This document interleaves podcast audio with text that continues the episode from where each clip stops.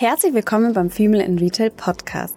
Heute zu Gast habe ich Alexandra Herget, Co-Gründerin von Tutaka, die Anlaufstelle für nachhaltiges Gastgewerbe und Sustainability Consultant bei der FED Consulting. Alexandra erzählt in dem Gespräch, wie sich Tutaka eigentlich in den letzten Jahren transformiert hat und wie sie selbst als Unternehmerin ihren ganz persönlichen Impact immer wieder hinterfragt. Ein super spannendes Gespräch, bleibt also dran und vor allem auch bis zum Schluss, denn da winkt noch ein Rabattcode für euer ganz persönliches Konferenzticket. Herzlich willkommen zu Female in Retail, dem Podcast rund um weibliche Erfolgsgeschichten im digitalen Handel und darüber hinaus.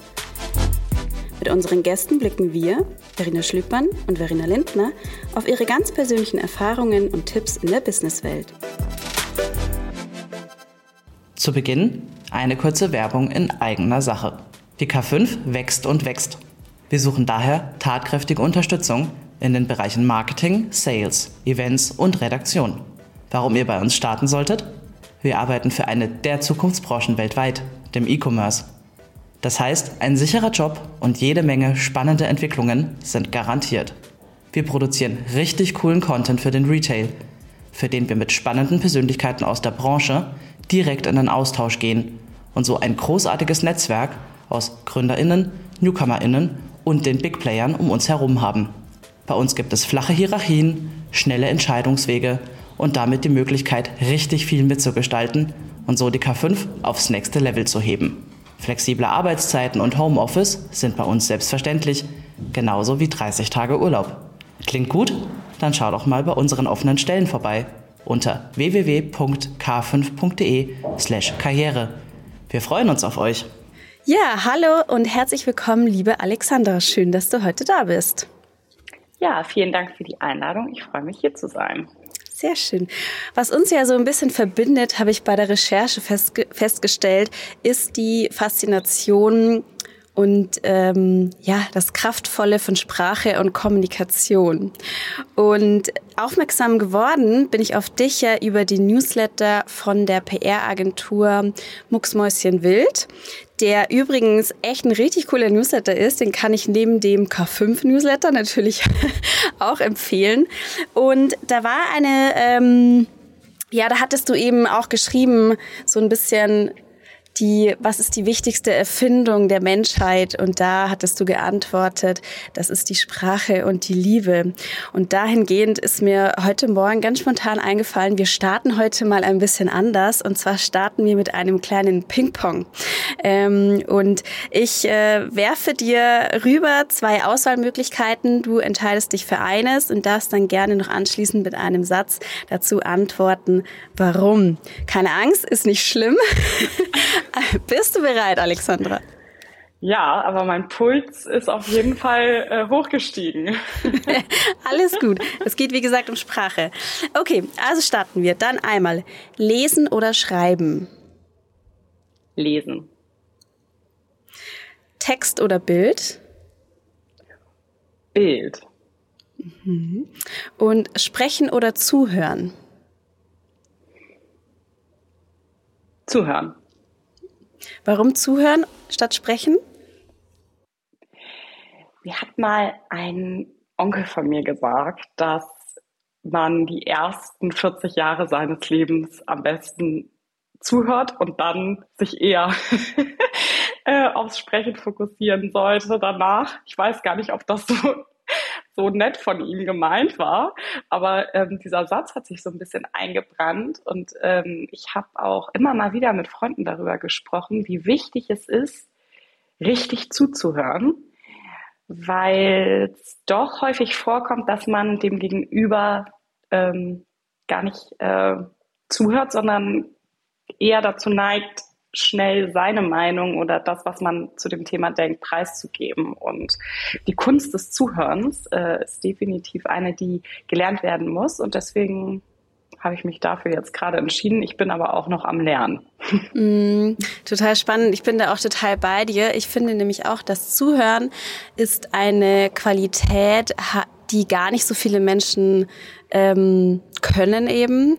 Und Ich glaube auch, dass Zuhören extrem wichtig ist und das auf allen verschiedenen Ebenen, also sowohl politisch, gesellschaftlich, ähm, in jeglichen Beziehungen auch. Ich glaube auch, man muss erstmal trainieren, richtig gut zuzuhören und wie du schon sagst, auch in dem Moment tatsächlich richtig zuzuhören und nicht sofort schon wieder im Kopf eigentlich spinnen, was man darauf antwortet oder eben die eigene Erfahrung preisgeben, die eigene Meinung preisgeben. Ich glaube auch, dass das ganz, ganz wichtig ist.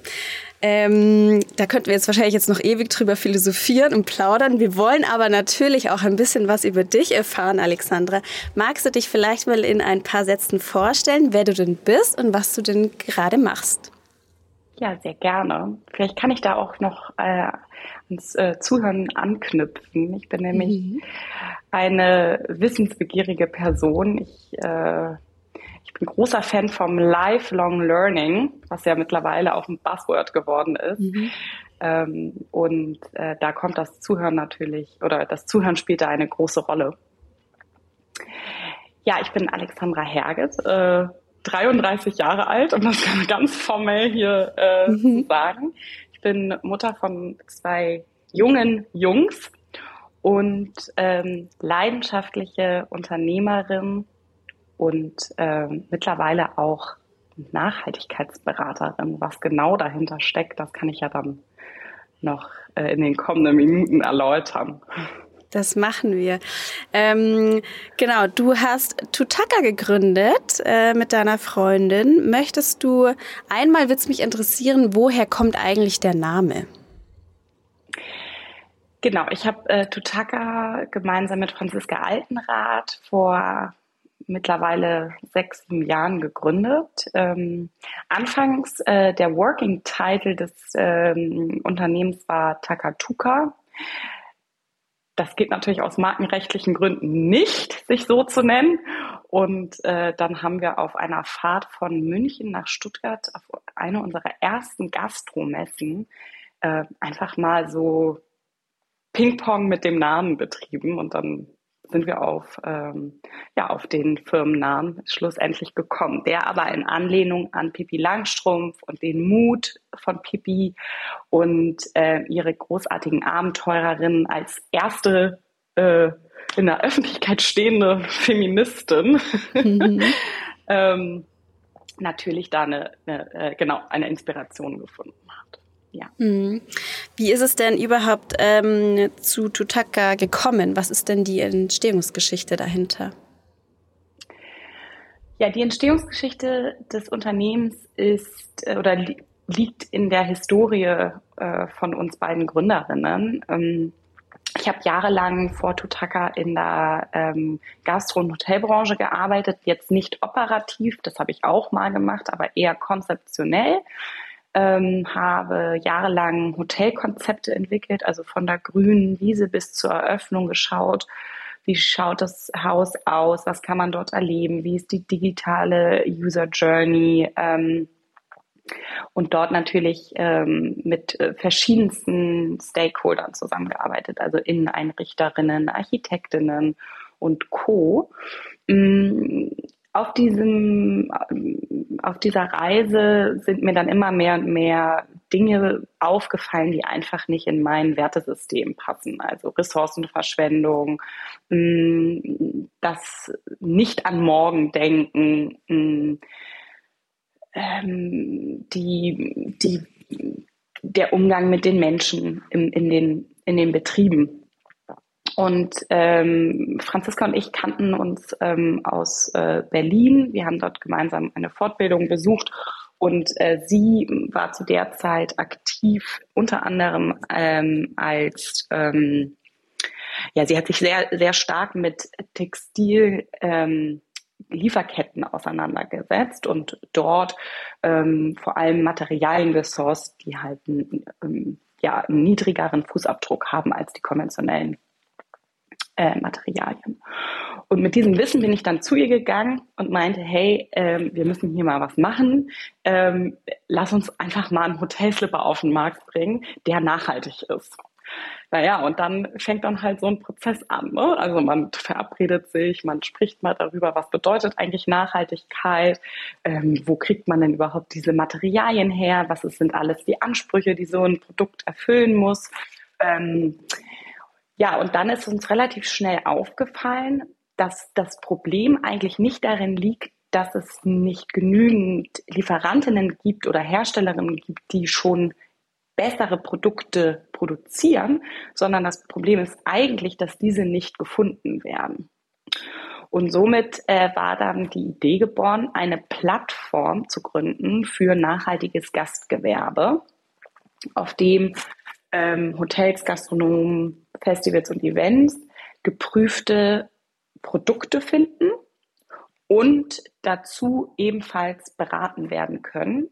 Nicht nur zum Einkauf dieser Produkte und den Impact, den die Produkte hinterlassen, sondern ganzheitlich. Also wir sprechen immer von nachhaltigen Handlungsfeldern und ein Handlungsfeld ist der Einkauf, aber ein weiterer Handlungsfeld ist zum Beispiel die Kommunikation oder ähm, der Umgang mit Menschen, Kultur, ähm, der Energie- und Wasser, Foot- und Handprint und so weiter und so fort. Genau. Und somit waren dann eigentlich diese zwei Business-Stränge unseres Unternehmens geboren. Das eine der Marktplatz mit den geprüften Produkten und das andere die Beratung ähm, ja, zur nachhaltigen Transformation. Ist dann die Beratung, also die äh, Agency, ist die dann im Prozess erst entstanden oder war die sofort von Anfang an mit eingegliedert? Wir haben das Unternehmen ähm, viele Jahre gebootstrapped und also äh, im Startup-Jargon, also wir haben es mhm. selbst finanziert viele Jahre, also den Aufbau dieser digitalen Plattform mit dem Beratungsgeschäft finanziert. Sprich, das Beratungsgeschäft lief gleich äh, von Anfang an an. Mhm. Ähm, eine Frage, und zwar, was ich mir auch immer so ein bisschen stelle, also mittlerweile ist ja dieses Thema Nachhaltigkeit, ähm, so im Allgemeinen, sage ich mal, gefühlt in der B2C-Welt oder in den Köpfen schon gut angekommen. Würdest du sagen, in der B2B-Welt und gerade wenn man jetzt in Hinblick auf die äh, Kundinnen von Tutaka im Sinne von Gastronomie, Gewerbe, ähm, Festival, ähm, Eventveranstalter, schwieriger in die Köpfe zu bringen? Siehst du da einen Unterschied? Nein, keinesfalls, weil häufig Endkunden von denen ja B2C sind.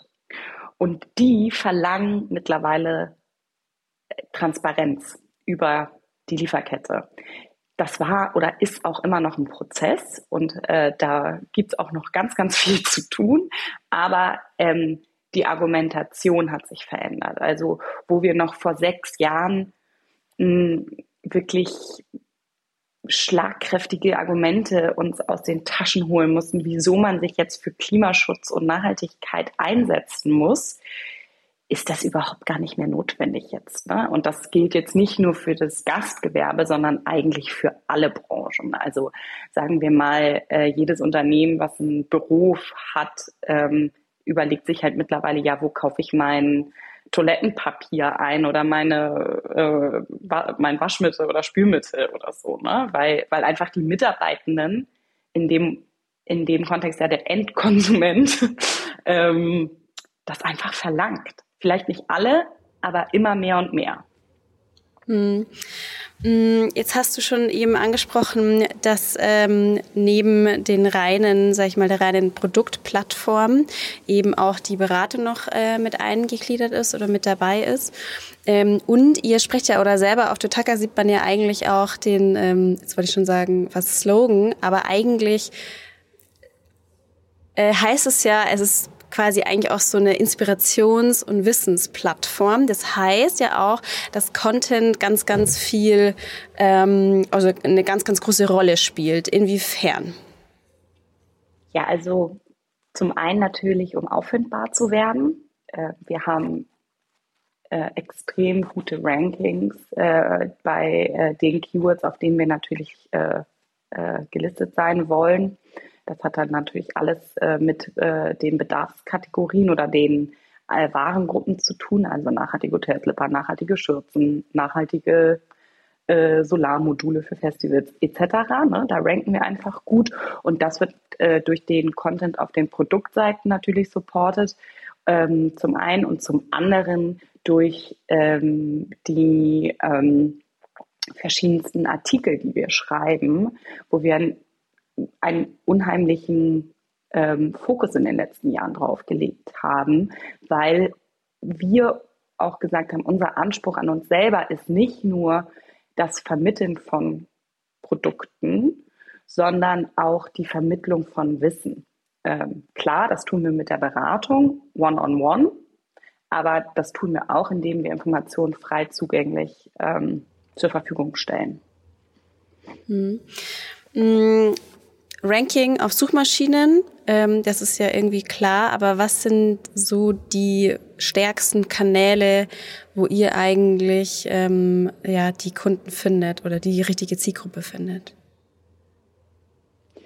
Ja, in den vergangenen Jahren ähm, war das ein kunterbunter Mix aus unterschiedlichsten ähm, Dingen. Also wir wurden vor Jahren also man muss sich das vorstellen, ne? das war ja der wilde Westen, das Thema Nachhaltigkeit vor ein paar Jahren. Und äh, da kamen dann auf einmal äh, wir als zwei Frauen und ähm, haben in so einer Traditionsbranche da äh, laut gesagt, hey, es gibt jetzt uns, guckt mal. Und äh, da haben wir natürlich unheimlich viel Presse bekommen. Also das war schon äh, ein wichtige, wichtiger Hebel. Ähm, ebenfalls ein wichtiger Hebel waren diverse Auszeichnungen und Awards, die wir erhalten haben und dadurch natürlich ähm, auch große Sichtbarkeit. Wir wurden ja zusammen mit ähm, Kathi und Christine von Oja auch ausgezeichnet als Kreativpilotinnen. Das war zum Beispiel eine, eine, eine sagenhaft äh, wichtige Auszeichnung für uns, aber auch brancheninterne Dinge. Mm, wir haben ähm, viel auf Bühnen gestanden, Vorträge gehalten. Ähm, bei allen Branchenevents, die es gibt, ähm, waren wir vertreten mit Impulsvorträgen, aber auch in Diskussionsrunden. Wir haben Gastartikel in verschiedenen Zeitungen veröffentlichen. Ich glaube, wir können sagen, dass wir jeden Menschen in, in dieser Branche kennen, der irgendwie einen Hebel in der Hand hat, irgendwas zu bewirken. Wir haben äh, unser Netzwerk stark aufgebaut, indem wir auch ähm, Kooperationen geschlossen haben mit zum Beispiel dem Verein Green Table oder dem Unternehmen Green Sign, die Hotels zertifizieren. Ähm, klar, wir haben unsere digitalen Channels ähm, gepflegt und kreativ äh, kreativ aufgebaut, ähm, viel auf LinkedIn gemacht äh, oder machen ähm, da noch einiges auf Instagram ähm, und Co. Also genau, wie gesagt, ein kunterbunter Mix. Mhm. Das heißt, eure Sichtbarkeit hat auch eine ganz große Rolle gespielt, als eure Sichtbarkeit als Gründerinnen. Würdest du, mm, würdest du sagen, ist, man hat schon auch vielleicht so ein bisschen auf, ähm, naja, in der Branche kann ich mir vorstellen, dass gerade im Vertrieb, dass die schon auch sehr bisschen männerdominiert ist. Und jetzt kommen sehr äh, junge, ihr wart ja damals auch noch jünger, ähm, junge Frauen daher und wollen so ein bisschen diese Branche auch revolutionieren, in Anführungsstrichen. Habt ihr da so, seid ihr da so ein bisschen auf Gegenwehr gestoßen, gerade weil ihr junge Frauen seid? Mm, ja, das ist eine sehr gute Frage. Ich glaube, dass, so, dass, dass es menschlich ist, ähm, also Neues nicht nur positiv äh, in Empfang zu nehmen. Und äh, für viele, äh, glaube ich, war es schon auch etwas, arg, aber schon etwas bedrohlich, dass wir da auf einmal standen und gesagt haben, hey, ihr müsst euch äh, um, um, um so viel jetzt kümmern, was bisher noch gar nicht auf eurem Zettel stand. Und ähm, das bedeutet natürlich mehr Arbeit und in einer in einem Umfeld, wo eh schon ähm, viel zu viel zu tun ist, ähm, stößt das natürlich auch erstmal auf Abwehrhaltung. Ähm, ich würde jetzt nicht sagen, dass das ähm, dass, dass da unsere Geschlechter irgendwie eine, unser Geschlecht eine große Rolle gespielt haben. Natürlich gibt es äh, auch in, im Gastgewerbe, in dieser, in dieser Branche, wo, wo vor fünf, sechs Jahren nur Männer auf den Bühnen standen übrigens. Äh, mittlerweile hat sich das sehr stark geändert. Ähm, auch so ein Patriarchismus und ein Machoismus, so, ne? Klar, aber ich glaube, auch dort ist äh, branchenübergreifend so viel in den letzten Jahren passiert, Gott sei Dank, ähm, dass, ähm, dass da einfach äh, ein Wandel stattgefunden hat und immer noch stattfindet, wie gesagt. Also ähm, da tut sich auf jeden Fall viel, viel Positives. Ich bin relativ stolz auch auf die Veranstalterinnen und Co., die da jetzt endlich mal Richtlinien etabliert haben. Sehr gut, ja genau. Wir brauchen, brauchen mehr Frauen auf der Bühne, so ist es. Ja, ähm, da äh, Short Notice, die mhm. Julia Kopper von diesem großartigen Newsletter von Mucksmäuschen Wild hat ja jetzt äh, gerade ähm, Mucksmäuschen Wild Voices gegründet, eine mhm. Plattform für ähm, Female Speakerinnen. Und das finde ich wirklich eine großartige Initiative und äh, sei an dieser, sei an dieser Stelle mal genannt. Ein kleiner ja. Applaus. Ja, ja, sehr gut. Da habe ich mich tatsächlich auch schon umgesehen. ähm, Alexandra, jetzt hatten wir im Vorgespräch ja auch so ein bisschen drüber gesprochen, dass sich ja Totaka schon auch verändert hat, gerade in den letzten Monaten. Möchtest du da nochmal einen Einblick geben, inwiefern sich das Business Model ein bisschen verändert hat und auch deine Rolle? Ja, sehr gerne. Ähm, ein bisschen ist vielleicht auch untertrieben. Also es gab einen äh, großen Wandel, der fing vor knapp eineinhalb Jahren an. Ähm, da haben wir entschieden, die Tutaka Agency ähm, oder gem gemeinsam mit Fed Consulting haben wir entschieden, Tutaka Agency in ähm, das Unternehmen Fed Consulting ähm, zu integrieren. Das heißt, Tutaka Agency wurde übernommen. Ähm, mit dabei waren wir. Ähm, sprich, wenn man ähm, Beratungsprojekte äh, mit uns durchführt, läuft das Ganze nicht mehr über Tutaka, sondern ähm, seit anderthalb Jahren jetzt schon über FED, was großartig ist, ähm, denn FED ist eine ähm, Beratung für Digitalisierung gewesen und hat sich jetzt quasi noch diesen zweiten Baustein Nachhaltigkeit äh, mit äh, ins Boot geholt. Und ähm, das passt sehr gut, denn die Mitarbeiterinnen dort äh, haben großartige Skills, was ähm, so Themen angeht wie, ähm, wie, wie begleitet man Wandel, wie transformiert man, wie nimmt man alle Mitarbeitenden mit auf die Reise. Und diese Skills und Methodenkoffer kann man halt nicht eins zu eins, aber schon sehr gut auch auf Nachhaltigkeitsprojekte anwenden. Plus als zweifache Mutter habe ich dann auch nicht mehr so viel Zeit und bin sehr froh drum, dass Buchhaltung, Office Management und Co. Äh, an dieser Stelle outgesourced wurden und ich mich wirklich auf meine äh, Projekte konzentrieren kann. Ähm, zudem ist es unheimlich spannend für uns gewesen, ähm, nicht nur Beratungsprojekte innerhalb der Branche jetzt zu machen, sondern auch Branchen äh. Also wir haben wirklich unterschiedlichste äh, Kundinnen aus der Spirituosenbranche, äh, äh, NGOs, ähm, Industrieunternehmen und so weiter und so fort.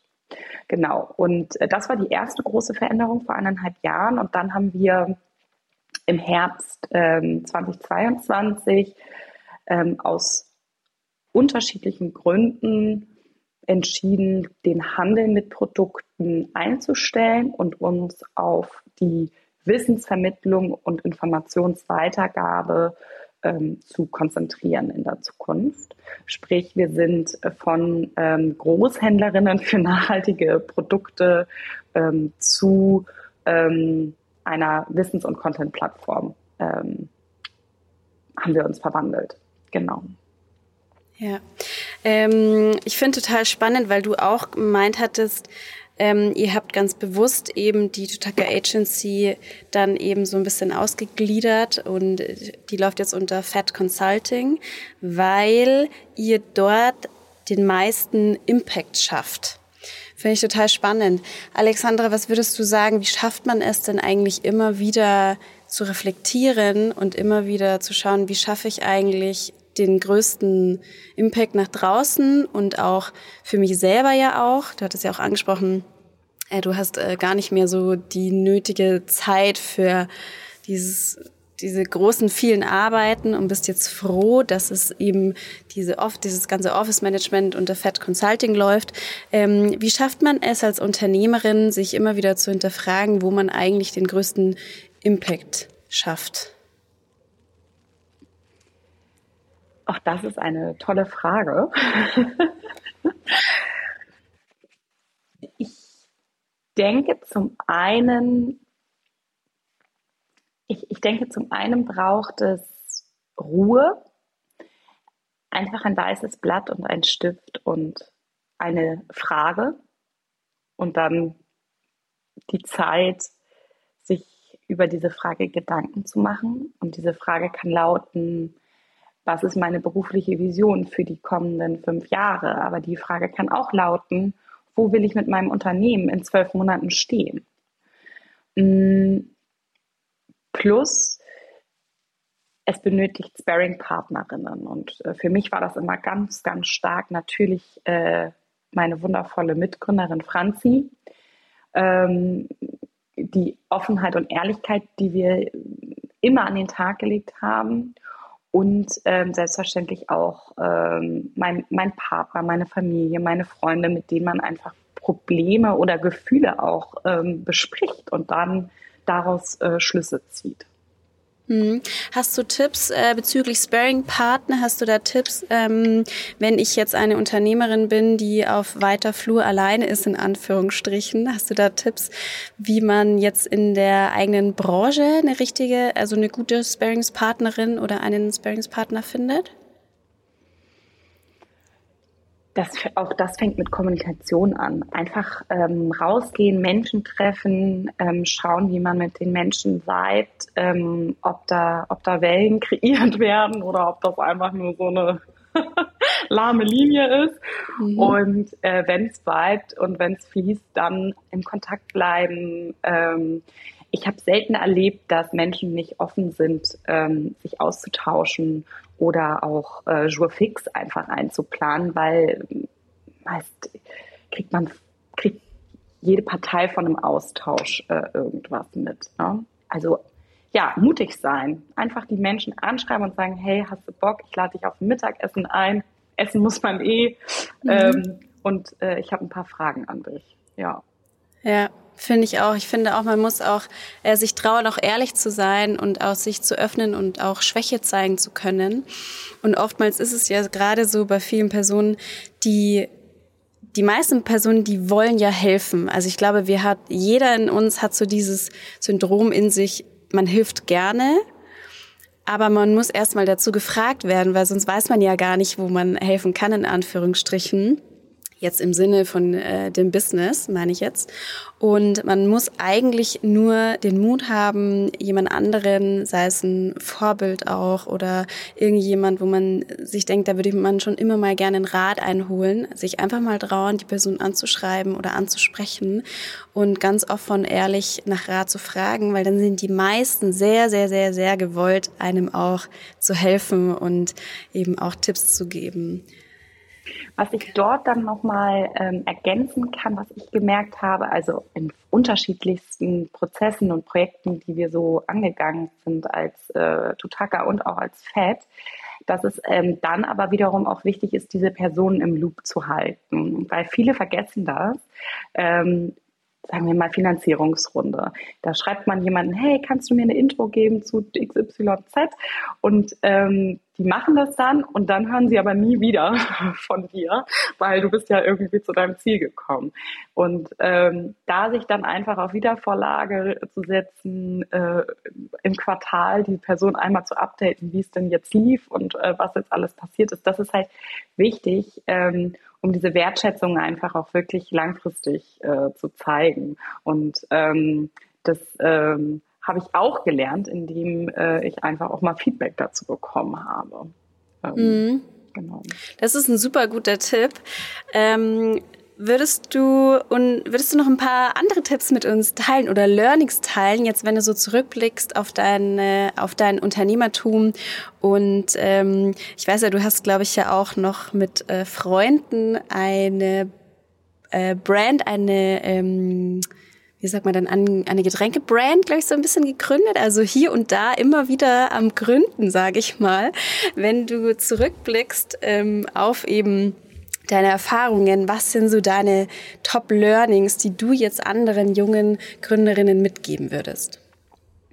Ja, ich, ich, ich würde die, die Learnings äh, nicht nur Gründerinnen mitgeben wollen, sondern auch Menschen, die, die in, ähm, in auch meinetwegen größeren Unternehmen sitzen.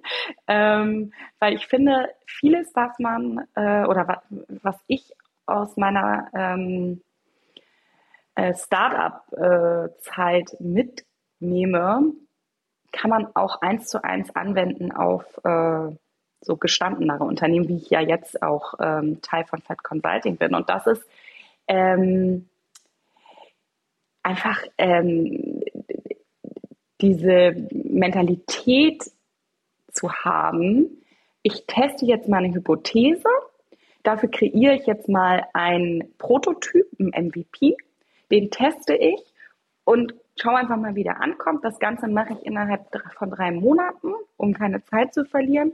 Und danach ähm, iteriere ich und schaue und passe das an und baue vielleicht darauf auf. Und ähm, das habe ich halt häufig äh, vermisst oder vermisse das auch, wenn Freundinnen von mir sprechen, die in irgendwelchen großen äh, Unternehmen arbeiten oder die auch an einem, an einem eigenen, äh, an einer eigenen Idee arbeiten, dass viel zu viel im stillen Kämmerlein gemacht wird und viel zu wenig ähm, rausgegangen wird und äh, sich Feedback eingeholt wird und User-Testing gemacht wird und so weiter und so fort. Und ähm, wir kennen das ja, also ich meine, euer, eure, euer gesamtes K5 geht ja um Online-Retailing und ich meine, da sind, glaube ich, UX, UI und Co., das, ist, das sind ähm, keine Fremdwörter, aber ähm, das kann man auch auf so viele andere Bereiche im Unterne Unternehmen anwenden. Also ähm, User-Testing, ähm, im Gestalten von einem nachhaltigen Büro oder User-Testing im Gestalten von nachhaltigen Dienstreisen und so weiter und so fort. Also das wäre so der erste, das erste Learning. Ähm, und ich denke, das zweite ähm, Learning ist, ähm, dass stets bei jeder Handlung und bei jeder Produktentwicklung und bei jeder Ergänzung oder Veränderung immer darüber nachgedacht wird, wie wirkt sich dies aus?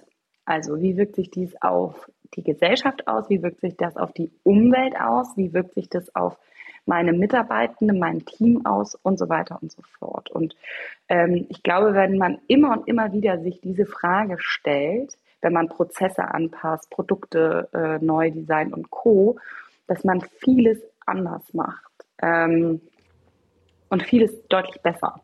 Ähm, genau, und ähm, das wäre so mein zweiter Hack. Da sind wir auch wieder beim Impact. Ne? da sind wir wieder beim Impact und ähm, ich war das in deinem Podcast oder in welchem Podcast habe ich das gehört mit dieser Mücke im Zimmer? Kennst du dieses Sprichwort? Ich glaube, das ist von Dalai Lama. Also ähm, Ah ja. ich weiß, du kennst das? Ja, ja, ich kenn's, ich kenn's. Ich glaube, ich kann es jetzt wenn auch nicht denkst, ganz wiedergeben, aber wenn du denkst, genau. dass du zu klein bist, um zu Veränderung oder Veränderung zu bewirken oder einen Impact zu machen, ähm, dann denk dran, äh, wie es ist, mit einer Mücke im Zimmer zu schlafen, so, ne? Also so, ja. so, so oder genau. so ähnlich. Ist zwar super kitschig und sehr klischeehaft, dieses Sprichwort, aber es ist so viel drin. Und ich meine, schau dir Fridays for Future an äh, die sind gestartet mit einer, mit einer jungen Schwedin, die da vor dem Parlament mit so einem Papierschild stand. Mhm, mhm. Ja, ich glaube auch, man, manchmal denkt man immer, man ist viel zu klein, um Dinge zu bewegen und vor allem auch ähm, die nötige Reichweite zu bekommen. Aber ich glaube, man muss einfach mal nur anfangen und es erreicht dann doch mehr Personen, als man denkt. Und auf die hat man immer irgendwie auch einen Einfluss. Und deswegen finde ich das eigentlich schon auch ganz passend, dieses Zitat. Sehr schön, Alexandra. Jetzt habe ich noch eine Abschlussfrage und zwar da beziehe ich mich wieder auf den äh, Newsletter, den ich anfangs genannt hatte. Und da war eine Frage dabei und die lautete, ähm, welche Frage wir also sie hatten dich gefragt, welche Frage sie dir noch hätten stellen sollen, die aber nicht vorkam. Und du hattest geantwortet, was ich als nächstes gründen würde. Alexandra, brodelt's in dir schon wieder? Hast du schon wieder irgendwie äh, eine Idee zum Gründen? Oder an, falls nicht, ähm, was sind so die Felder, die dich momentan super interessieren, wo du, wo du sagst, du siehst da immens viel Potenzial? Das ist so, ähm, ich finde das so cool von dir, dass du diesen Fragbogen rausgekramt hast. Ähm, ich äh, würde tatsächlich eher die zweite Frage beantworten, denn derzeit äh, brodelt es und ich habe auch schon ein paar Ideen, aber ich würde jetzt nicht in den kommenden äh, Monaten ähm, in die Umsetzungsphase gehen, denn ähm, dafür habe ich äh, viel zu viele andere äh, Dinge, die ich gerade leidenschaftlich gern tue. Und äh, die Themenfelder, die mich gerade am meisten beschäftigen, äh, sind A, ähm, die Messung von Impact, also wie kriege ich den Product äh, Carbon Footprint ähm, wirklich äh, glaubwürdig gemessen? Wie bekomme ich alle Informationen von den Lieferantinnen, von den Vorlieferantinnen und Co.? Ähm, damit einhergeht natürlich auch ähm, Lifecycle Assessment ähm, und auch Corporate äh, Carbon Footprint. Also wie ähm, kann ich äh, möglichst viele Emissionen messen, um sie dann zu reduzieren? Äh, das finde ich ein unheimlich spannendes äh, Thema äh, oder Themenkomplex, ähm, denn ich glaube, dass CO2 auf jeden Fall gerade zur Währung der Zukunft wird. Also so wie die Euro-Einführung ist es gerade irgendwie CO2 so ein bisschen so eine mhm. neue Währung und mhm. alle wollen damit handeln oder äh, sie äh, minimieren anstelle von maximieren. Das ist jetzt also gegen mhm. ähm, das Gegenteil von Geld. Mhm. ähm, genau, das ist, das ist so das erste Themenfeld. Und dann das zweite Themenfeld, was ich ähm, sehr spannend finde, ist, ähm, wie bekomme ich Menschen dazu, sich nachhaltiger zu, ähm, zu bewegen, also nachhaltiger äh, im, im, im, Unternehmen zu bewegen, nachhaltiger im äh, Privatleben zu bewegen und äh, zu handeln und zu wirtschaften. Ähm, denn das eine ist ja so soziale Erwünschtheit, da geben ja immer min mindestens 80, 90 Prozent an, ich kaufe nachhaltig, ich feiere nachhaltig, ich bin nachhaltig. Und dann, wenn man sich dann quasi die Statistik anschaut, wie viele nachhaltige Produkte gekauft wurden, dann ist das meistens äh, ein Bruchteil von, von dem, was ähm, gewünscht war. Und ähm, da gibt es natürlich spannende Formate und ähm, auch interdisziplinäre ähm, wissenschaftliche Ergebnisse ähm, aus der Psychologie, aus, aus der Wirtschafts, äh, aus der Wirtschaft und so weiter und so fort. Das mal irgendwie alles zu kombinieren und zu schauen. Und da wird es auch kein ein Rezept geben, sondern das muss man auch immer äh, für jedes Unternehmen sich anschauen. Aber das finde ich auch unheimlich spannend.